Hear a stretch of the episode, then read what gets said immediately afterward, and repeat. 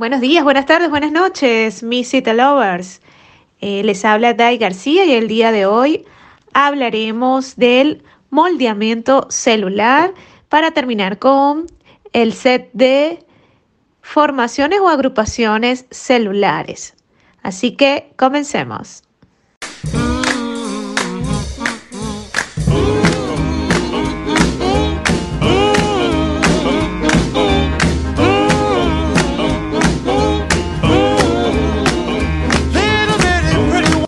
Moldeamiento celular.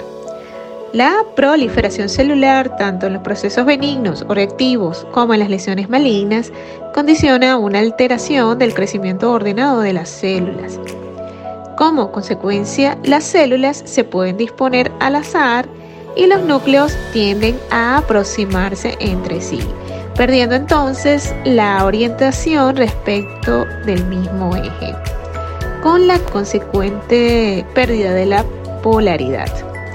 En las neoplasias malignas, esta alteración de la polaridad está exagerada y los perfiles del núcleo y del citoplasma de cada célula se adaptan a la forma de las células próximas.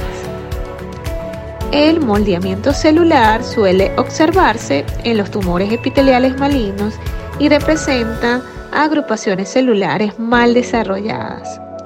Hay que diferenciar el moldeamiento celular de ciertas estructuras celulares observadas como en los sarcomas pleomórficos o en algunos linfomas.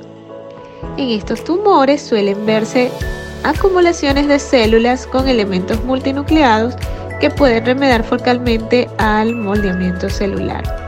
El predominio también de células bipolares permitirá identificar la lesión como un sarcoma.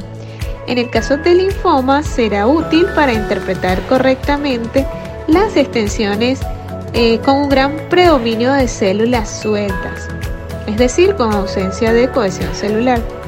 Y las características tintoriales, por supuesto, de los núcleos en las extensiones fijadas en seco.